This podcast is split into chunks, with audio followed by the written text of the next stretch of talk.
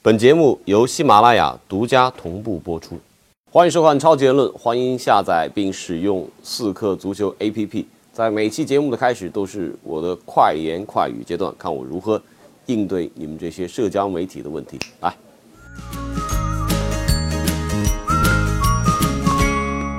问题比较少。第一个，巴萨怎么了？会颗粒无收吗？巴萨累了，巴萨的 MSN 国际旅行太多，疲劳了。啊，所以才会出现这样的一个状况。我觉得稍事调整，这样的场景不会长久延续。西汉姆联下赛季进驻伦敦碗，还会有吹泡泡出场吗？吹泡泡，这是跟西汉姆联他们的队歌、球迷习惯相关。我希望看到吹泡泡能出现在新的球场。齐达内在皇马帅位是否已经稳固？有机会夺西甲和欧冠双冠吗？机会肯定有。帅位是不是稳定？我觉得跟他能不能拿到这两个冠军当中的一个应该会相关。曼联能否超过阿森纳或曼城夺得英超第四？完全可能。当然，这得要感谢，这得要等待对手的犯错。呃，曼城有这样犯错的可能，因为他双线作战。阿森纳呢？怎么下一个问题？呃，温格赛季结束后会不会下课？温格离开阿森纳的方式，只可能是他自己选择离职，而不会是俱乐部的解雇。接下来，请收看本期超级言论的红黑榜。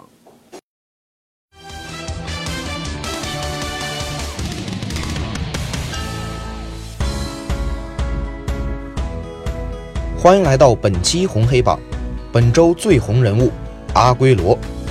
客场对阵切尔西的比赛，阿坤上下半场连下三城，成功上演帽子戏法，帮助曼城本赛季双杀切尔西，并升至积分榜第三。阿圭罗也以二十一粒进球排在射手榜第三。最黑人物，呃，不好意思，这期还得黑巴萨。主场一比二不敌瓦伦西亚后，巴塞罗那已经遭遇联赛三连败，且四轮不胜。在欧冠被马竞淘汰后，联赛中的积分也被马竞追平，皇马也只落后红蓝军团一分。一个月前还有卫冕三冠希望的巴萨，如今则面临一个可能四大皆空的赛季。最佳瞬间，目光来到欧联杯的四分之一决赛，主场一比三落后多特蒙德，需要在三十分钟打进三球才能逆转晋级。在安菲尔德球场，利物浦真的做到了。当洛夫伦头球绝杀那一刻，整个安菲尔德都陷入了疯狂。最佳吐槽：曼联主场小胜维拉，送对手降级，打进制胜进球的又是小将拉什福德。网友吐槽：拉什福德的一天，起床做作业，拯救范加尔；做作业睡觉。范加尔的一天，起床。做饭，帮拉什福德做作业；做饭，睡觉。在一个欧洲赛季即将结束的时候，如果我们这个点还不来好好聊一聊莱斯特城，真的有些对不起观众啊。那在过去这个周末，莱斯特城是非常惊险的，在联赛当中主场逼平了西汉姆联。这个比赛的过程要比最后一分的结果更值得大家探讨。这当中包含了裁判的大量的误判和找平衡，但是。对于莱斯特城这个传奇故事有没有可能延续到最后啊？这一分将会非常关键，特别是对他们信心的鼓舞。所以这一期我们邀请到了骆明老师啊，以及周峰大哥一块儿来跟我们聊一聊莱斯特城的奇迹啊，以及热刺的青年军，以及我们自己都做过的各种错误的判断，我们如何来面对自己的错误？当然，还有对于。欧洲赛季对于欧冠、欧联冲刺收尾的一点前瞻。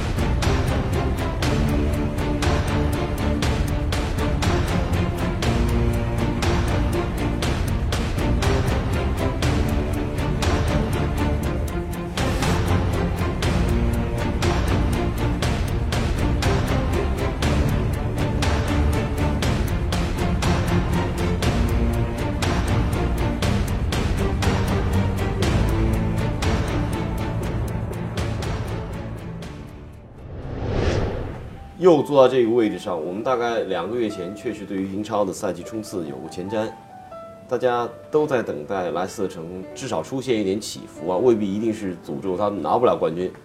但是上一轮跟西汉姆联这样的主场都能够追回一分，这不仅仅是追回的一分，给莱斯特城的感觉是在呃这个补时阶段还夺下了一分，有这个反败为胜的意思，周老师。嗯，反正跟两个月前相比，现在这排名也没有什么大的变化。莱斯特还是在榜首，热刺还是在第二。那么莱斯特实际上就是跟我们两个月前的观点差不多，就是说他就是靠这一口气在那撑着。那么这口气到底能不能再撑最后四轮？其实你要从对手来看，他肯定是比热刺的对手要强。但是实际上这几个对手当中，真正能跟他死磕的，可能也就是曼联，因为曼联还是有所追求的，而且那个是个曼联的主场。呃，我我觉得不可思议的就在于，呃，莱斯特城其实上下半季啊判若两队，上半赛季还跟那个皮尔逊神奇保级那支球队相似，跟对方都是大打这种对攻。到下半赛季更是像乌利亚也变成替补了，完全是只打瓦尔蒂一个人。就是我觉得，呃，可能拉内利这种意大利的战术，防守反击的战术，在这个球队体现的更加明显。但是未来四轮里面，至少呃瓦尔迪会缺赛一场，那这个会不会对他整个战术体系产生很大的影响？我觉得可能瓦尔迪嗯缺阵之后，莱斯特可能会打得更加实际一点。而且您也说了，就拉内利他是。在稳守反击一项，他是经常使用，就像以前在巴伦西亚一样，或者在意大利球队，所以我觉得他在未来四轮的话，嗯，他肯定还会用那那种很实用的足球。我倒是有一点担心，就是拉涅利在这个时候又会像他以前很多时候一样，就失去平常心。呃，拉涅利我们都知道，他确实是在很多球队都取得了很多成功，但是总总是在最关键的时候，他志气好局。我就注意到一个细节，就是莱斯特，嗯，最后追平西汉姆联之后，如果他真的是一个，嗯，平常心的话，就有像克洛普那么有激情的话，他可能会，嗯，拼命的庆祝。但是他当时是没有加入庆祝，没错，就说明他很在意这个冠军。对，因为这个冠军的话，会会改变他的人生，因为他之前一直是被穆里尼奥取笑。有人说他是个 nearly man，老是拿第二啊，第三，总是距离这个顶级差一步，而且。他这二十多年从最开始带应该是带卡利亚里出名的，对，佛伦萨后来。拉涅利曾执教过瓦伦西亚、马竞、切尔西、尤文图斯、罗马、国米等欧陆劲旅，但在他漫长的执教生涯中，却始终没有获得任何一项重要赛事的奖杯。如今，他带领的莱斯特城距离冠军只剩下最后的四场比赛，他是否能够实现自己从未实现的梦想？球员们又是否能够坚持到最后一刻，改变他们的人生呢？实际上，我觉得如果莱斯特夺冠，改变的绝对不止他一个人，而是一群人。那么，但是这个拉涅利，我觉得跟以前不一样，就在于我们老说他在关键的时刻犯错，是因为他在大牌球队，他有的选择。那么这个你患得患失，你在战术选择和球员选择方面肯定都是不一样的。莱斯特的最大特点就是他没有选择。这个赛季拿英超的规定来讲是，除了门将位置以外，剩下球员得出场十场以上，如果拿冠军你才能拿英超的奖牌。对，嗯嗯，莱斯特可能只有十五个人，才够这个标准。如果他一旦拿冠军啊，其他的大牌球队一般都能达到二十个人左右，所以二十五人的阵容嘛，他一般都能达到二十人左右。那么也就是说，他就一套人马打到头。那么现在来讲的话，那个维尔迪的缺阵，实际上对他来讲，战术上，他防守方面他不会有很很多的改变。没错，没错。但是这个在防守反击这块儿，实际上他是受到影响。就是说，我们刚才在底下聊也是，乌利亚、冈奇圣斯应该讲都是不错的前锋，就是适合莱斯特战术的这种前锋。但是任何一个人的单兵作战能力比瓦尔迪差的不是一星半点。也就是说，他是不是要改变变成双前锋？那么双前锋的话，他中场的屏障是不是就会？减少，那么其他的球队打他会不会就相对来讲容易进球？因为现在来讲，这个赛季基本上就是马赫雷斯和瓦尔迪两个人在前场去拿分儿，尤其是上半赛季的马赫雷斯，因为我记得两个月前咱们做这个有一群的数据，就是两个人好像贡献了百分之七十几的这个进球，而且马赫雷斯在进球和、助攻这两者之间要更加平衡。我经常会觉得不可思议啊，有时候我都不敢相信这是真的，因为如果是在赛季初做任何狂想的话，你都很难想象到一个铁定是一个保级的一个球队，最终能够在整个后半程领先这个赛季。如果没有对西汉姆联这场比赛的波折的话，很多人就预言他不用打到最后一轮就已经提前夺冠了。现在来看呢，根据这个莱斯特城还剩下四轮这个赛事来看，他领先热刺五分啊，有必要是将这个赛事可能发展到最后一轮。当然，这也得看热刺追赶的一个步伐。他实际上只要连胜三场，那就肯定也是对，也是冠军。那如果说做不到连胜三场，只要是热刺丢分，那他还能提前夺冠。所以这个这个优势简直太大，我都觉得不可思议。这个从强队角度来讲，说难听点，英超这是一个比烂的赛季，就真的是谁比谁烂。当然，曼呃曼城真是菜鸡互啄。我也是最近才学会了这一次，想想还真挺形象的啊。呃，但是。呃，曼城算是在欧战当中挽回了自己的颜面，而切尔西呢，让大家都已经忽略掉了，大家都甚至都对这场主场零比三输给曼城，一个赛季是两场被曼城双杀都是零比三的比分，啊，好像都已经不再是过去这个周末的新闻了，大家习以为常。曼联呢，啊，每个月都会有起有落啊，这是周期性的每个月的有起有落。阿森纳的话，真的就更没法让人提，稳定的令人令人吃惊。但为什么莱斯特城能干到这样？因为就阵阵容论的话，我觉得像西汉姆联、南普敦都应该要比他更强。对，没办法解释，我觉得这就是足球的运动的魅力嘛。你就像，呃，十二年以前，希腊夺冠，对对对，再往前十二年。丹麦夺冠，对，是不是每过十二年这个一个轮回都会有出现一个不可思议的奇迹？你说的那两个毕竟还是在杯赛里，没错，就是说有偶然性，但是在联赛里头确实真是很难解释来。你就包括像凯泽斯拉滕当年说从这个德乙到德甲夺冠，但是凯泽当时的阵容，我觉得在当时德甲当中不弱，他还是有一些老将、一些名将啊，是这样经得起摔打的。而且那个时候我感觉，俱乐部和俱乐部之间在财务啊、在投入、在球迷基础这方面，在规模上。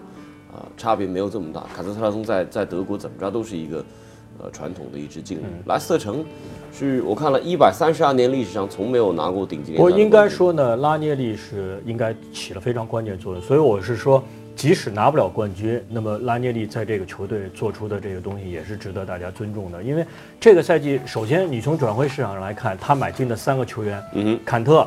胡特和那个福尔斯啊，福克斯这三个人都是绝对的主力，而且是一下把莱斯特的这个防守能力是提高了一大截。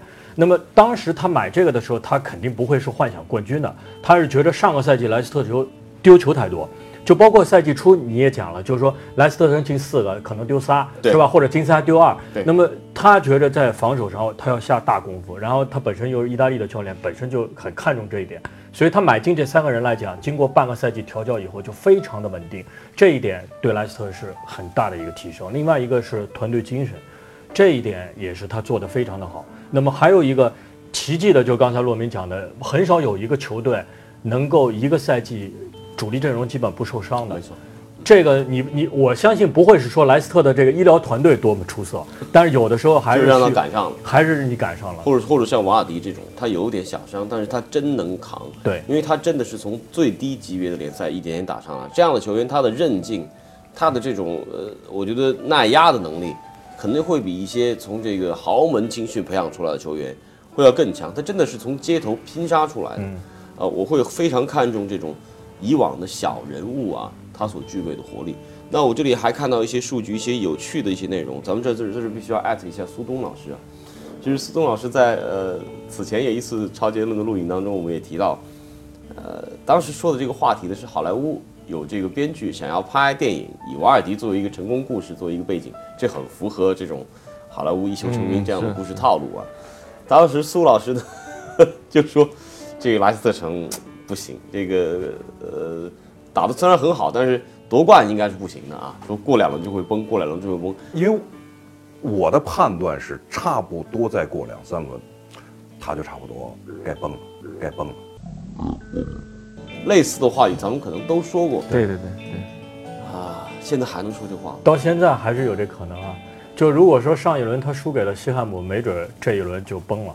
但是他，你看他最后一分钟，不管是不是裁判找平衡，至少他没有放弃，他还是在进攻。那那一分拿了以后，我觉得对这个球队的这个士气还是一个非常大的提升。我甚至有时候觉得，这时候他拿的这一分，从过程上来讲，可能比他在主场拿一个三分，对于他的斗志还会有更大的鼓舞和提振，因为现在大家集中性的怀疑没有瓦尔迪了，你怎么打？然后呢，呃，你在主场也是丢了两分，而不是全取三分。但是对于一个团队来说，对于他们可能产生一些杂念的一个团队来说，这样的压力环境恰恰是他的内部高度统一的一个时间。我我反倒会看好莱斯特城，呃，不说提前夺冠吧，我觉得莱斯特城应该夺冠十拿九稳。莱斯特，我看到一个数据，就是他从去年十一月初以来，他所有的比赛只落后过五五十分钟，就加起来一共，这是一个很恐怖的数据，就说明他，呃，至少他比赛中一直是嗯比比较的顺，而且他有一点可能是他反手比较好，他反手比较重视，就很难落后，所以我感觉，就如果他能保持他的这种反手的态势的话，其实瓦尔迪是否受伤可能影响不是特别大，而且。瓦尔迪是他一把反击当中的尖刀，对对对但是他保他首先是立于不败之地，像拉内利这种意大利足球的思维，对吧？对，而且我我有一段时间，其实瓦尔迪他也陷入低迷的时候，没错我看甘奇圣斯，其他的嗯那个球员至少可以完成倒钩啊，对，可以完成一比零的任务。嗯，而且我我有一个怀疑啊，就是对手打莱斯特的时候是什么心态？就像刚才周老师说的，斯万西打莱斯特，就像刚才我们讨论过，非强队都希望莱斯特夺冠。对。而假如我是一个斯万西球员，我会不会稍微脚下留情？这个我想起了，就前几年安切洛蒂就带巴黎的第一个赛季，他中途接手的时候其实是巴黎领先的，但是他的后半程就、呃莫名其妙的就被蒙彼利埃反超了。蒙彼利埃也是实力很很普遍、很普通的一个球队，所以才有大吉鲁最后转会。对对对对对，所以大家就觉得很奇怪，为什么蒙彼利埃到后半程是见佛杀佛？没错，法国媒体还真说过对。有人怀疑这种是不是想恶心一下大巴黎？所以我我当当然可能这个情况不完全一样，但既然大家都希望莱斯特夺冠，是不是会稍微给个面子？你像切尔西一样，是吧？拉内利好歹是我这里出去的教练，我会不会脚下留点情呢？我也好奇。莱斯特去打切尔西啊，有这么一场比赛，但是我觉得切尔西对于拉内利的好感到现在并没有任何分解，因为当时他走时就觉得他有点可怜，这是一老好人啊。对对对对当时把切尔西打得也很好看。对。呃，而且当然遗憾的是，零三零四赛季就是你说的这个补锅匠，在最后时候，当时半决赛欧冠半决赛对于摩纳摩纳哥对完全领先的情况下，人数还领先，最后崩盘，就完全不应该出现的一一次。所以打切尔西呢，好像应该莱斯特是客场。对客场，对，所以那场比赛之前，如果他没有夺冠的话，我觉得切尔西还是会全力，因为毕竟是卫冕冠军可和可能的那个新但科冠军。但是以莱斯特城，只要瓦尔迪在，他这个阵容就是为客场而生的。他这种打法，我倒更会看好他在客场打强队。他在他自己的主场打这种，呃，非强队的时候啊，尤其打西汉姆联这种，不是真正的前四的球队，但是实力都不输于前四球队，这是可能最难打的比赛。呃，当然值得一提了，这里就是这个著名的莱斯特城球迷这个莱因克尔说，只要夺冠，他会穿着那个短裤 上电视，上这个 Match of the Day。呃，我们也非常期待有有有这样的呃好场景。像热刺是他的第二主队所以反正今年他跑不了了。对对，我们也记得他在热刺当时跟加斯科因配合是吧，还拿过这个呃足总杯。足总杯。对，啊，确实那都是属于这个足球趣事，这就就不得不把话题引引导向热刺。呃，你要说蒙彼利埃当年法甲夺冠，恶心了一下这个财大气粗和应该说是横霸整个法甲的巴黎，热刺还仍然是一个很年轻，我觉得很很让人激赏的一个球队。我当时预测的时候，我我确实挺看好热刺。对，因为应该来讲，你如果从今后几年的走势来讲，呃，你如果现在采访这个搞专业的人，肯定还是有百分之九十五的这种专业人士，或者是更高的比例认为莱斯特城就是昙花一现。嗯，那个至少就冠军他不可能，即使今年拿到了，明年不可能卫冕。但是热刺这样的球队实际上是个上升期，而且你看他现在。除了门将和前锋这个位置没有一个非常好的替补以外，剩下几乎所有的位置他都能出两个水平差不多的球员。你包括像拉梅拉这种刚刚到热刺，就是，呃，有人认为应该第二年就废柴休息掉的这么一个球员，现在是打到这个下半身上越来越漂亮。那么这种情况下，只要留住博切蒂诺，我觉得热刺今后几年肯定是前四的常客。甚至不只是前四。当然，对于下个赛季莱斯特城的这个展望，我会担心莱斯特城下个赛季肯定会保级而战，因为他一旦去打欧冠，以他这个阵容，哪怕他夏季大投入，他也很难做到均衡。这个按下不说，热刺我真觉得未来，呃，波切蒂诺如果不走啊，他不走，我觉得这个球队的核心班底这几个人，这条中轴线，哈里凯恩、阿里，然后包括门线门线门线上这个洛里以及两个比利时中卫，这个中轴不倒的话，热刺还不光是这个前四，甚至未来三四个赛季都会是争冠的强者。体系完备，波切蒂诺历时一年多打磨成型的白百合已经达到了贝尔时代所谓企及的高度。他们是否能够在最后的四轮比赛中逆转莱斯特城？未来的几年又是否能够延续这样的表现？凯恩作为目前球队也是英超的最佳射手，他能否一直延续自己的状态呢？嗯，其实这次的未来我们可以，嗯，用一个马竞。作为一个参照，其实也一样，就像马竞二零一四年，我们都无法想象他居然能压倒皇马、巴萨拿到西甲冠军，而且欧冠都差一点。对，他同样是有一个阿根廷教练，所以我觉得阿根廷教练确现在确实是应该说世界上最好的教练。两个人一代人，对对对，两个人打的位置还比较接近啊。没错没错没错，所以我感觉呃，如果西蒙尼可以把马竞。在这这么多年持续的发展下来，我觉得热刺也完全可以。就像周老师说的，只要留住波切蒂诺。对，而且这个阿根廷教练，我觉得还真跟别的教练不一样。就是你看西蒙尼跟波切蒂诺吧，他们不仅仅是为了，就是说像穆里尼奥那样，我得去到最大的俱乐部去执教来证明自己。他们对这个俱乐部的传承，对俱乐部的这种文化和足球风格，他是比较能够融入进去的。西蒙尼，我觉得过去两年应该有过不少机会能够让他。选如果英超选一个更大的一个俱乐部，收入更高，就完全可能。但是他认同马竞这种风格，他自己也在马竞踢过球。波切蒂诺现在方面，我看到的一些采访体现出来啊，也非常相似。他真的希望有一个地方能给他机会，让他扎扎实实的培养、培育一代人，能让这个俱乐部能够发生新的变化。对，而且热刺呢，等于说在他接手的时候呢，呃，因为热刺实际上崛起，他大量的投入是卖掉贝尔嘛。卖掉贝尔以后的这个投入，实际上他几年，就虽然也有买错的人，但是大多数人是买对的。你包括像埃里克森这样的人，那么这个基础已经是在往好的方向在发展。那么波切蒂诺来了以后呢，实际上把这些人更好的揉在一块儿，他并没有改变热刺的打法。如果说我另起炉灶再来一套，那可能热刺就不会崛起的这么快。那么现在来看，而且对凯恩来讲呢，他又没有一个这种像二年级学生这种的问题碰到，因为上个赛季。他表现非常好以后，就大家就担心说这种年轻球员会不会第二年他就低迷了一个月？对，那他就低迷了一个月，真是这样的。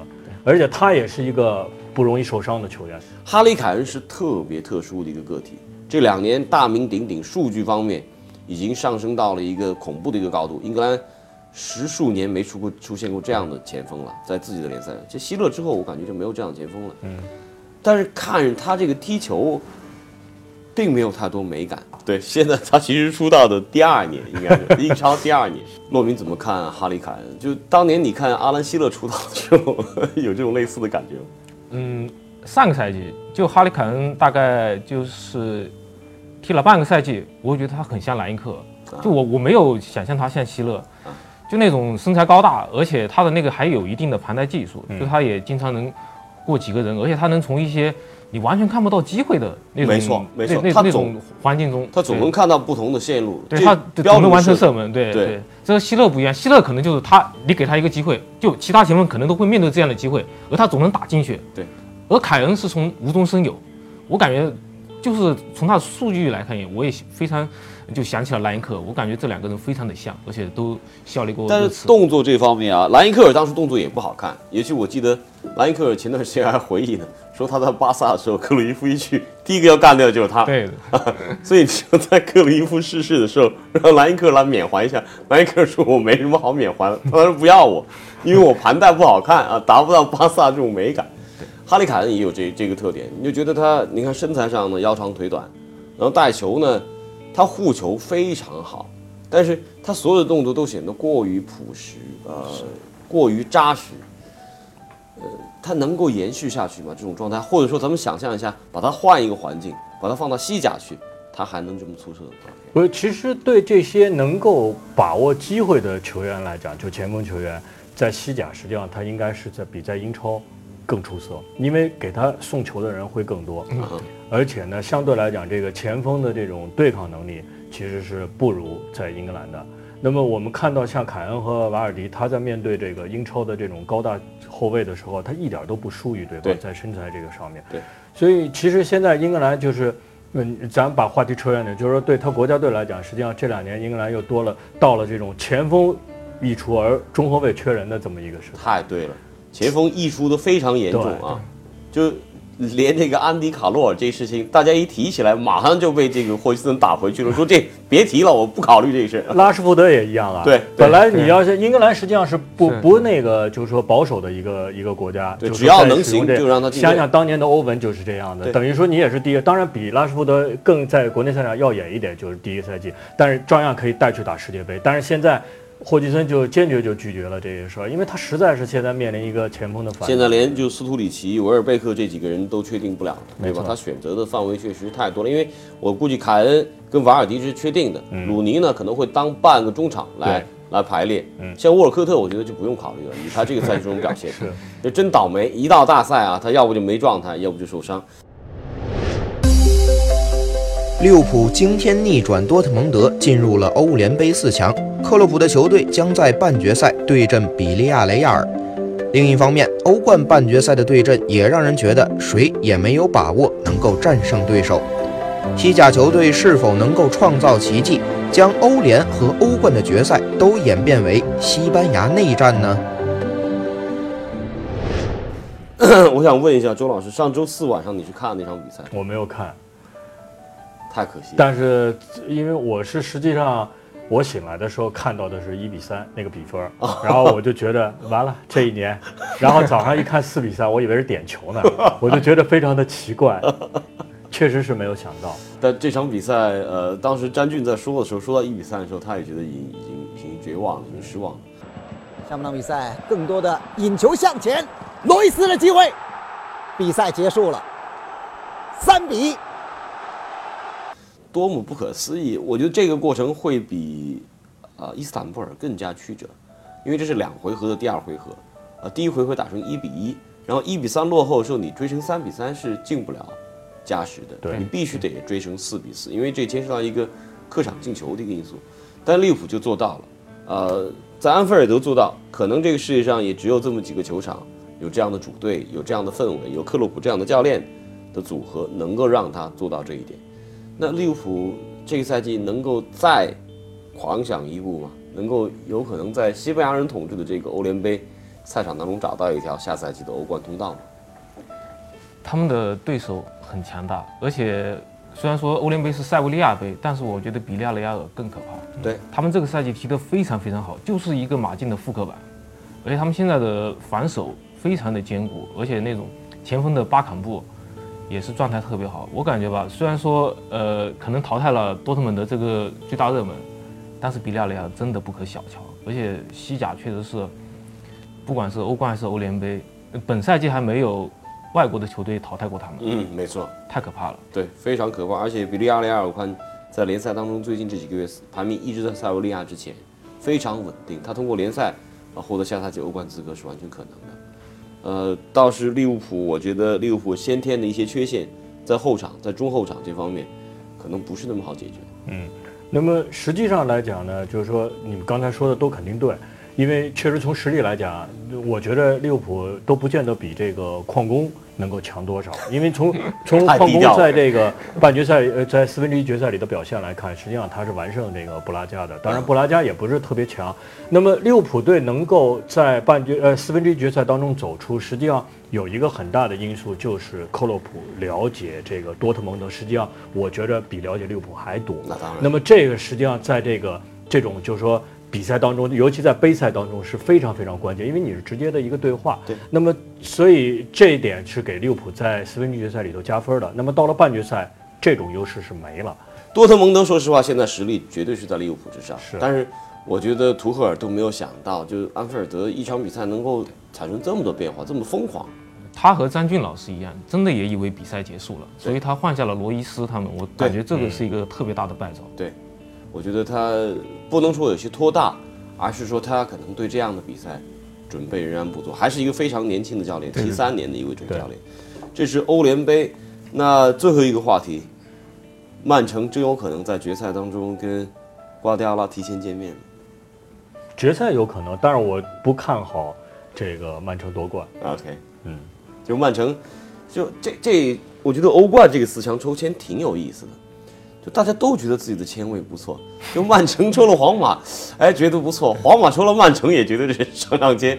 然后那边的拜仁对上这个马竞，觉得也还可以。就这四个球队啊，说实话，以资历论的话，曼城太浅。对啊，曼城太浅，马竞呢，也就这两年是在西蒙尼手底下复活，那两个是传统的豪门，但那两个队近况并不是特别好，嗯，大家心里面都有点发虚，是不是？我觉得这个签抽的确实是比较势均力敌。从现在的状态来看，显然是拜仁和马竞要优于另外两个队一些。哎所以我看拜仁就说自己碰上了最头痛的对手，当然马竞就不用说了，你碰上了拜仁，你你肯你肯定是心理上当中应该说整体实力最所以他的风格也比较的硬朗，对他不会怕你马竞，嗯对所以我觉得马竞也很头痛。而那边的曼城和皇马虽然说可以踢出很好看的足球，但他们不是很稳定，嗯，所以他们配在一起，他们的防线都不靠谱，现在。对，所以也是充满了悬念。所以我觉得这个签从悬念的角度来看还是挺好的。你如果是曼城抽到了拜仁，我觉得很难打。而且这个签你要从呃西甲球迷来讲，他们可以期待一个欧联杯和欧冠的决赛全是西甲的内战。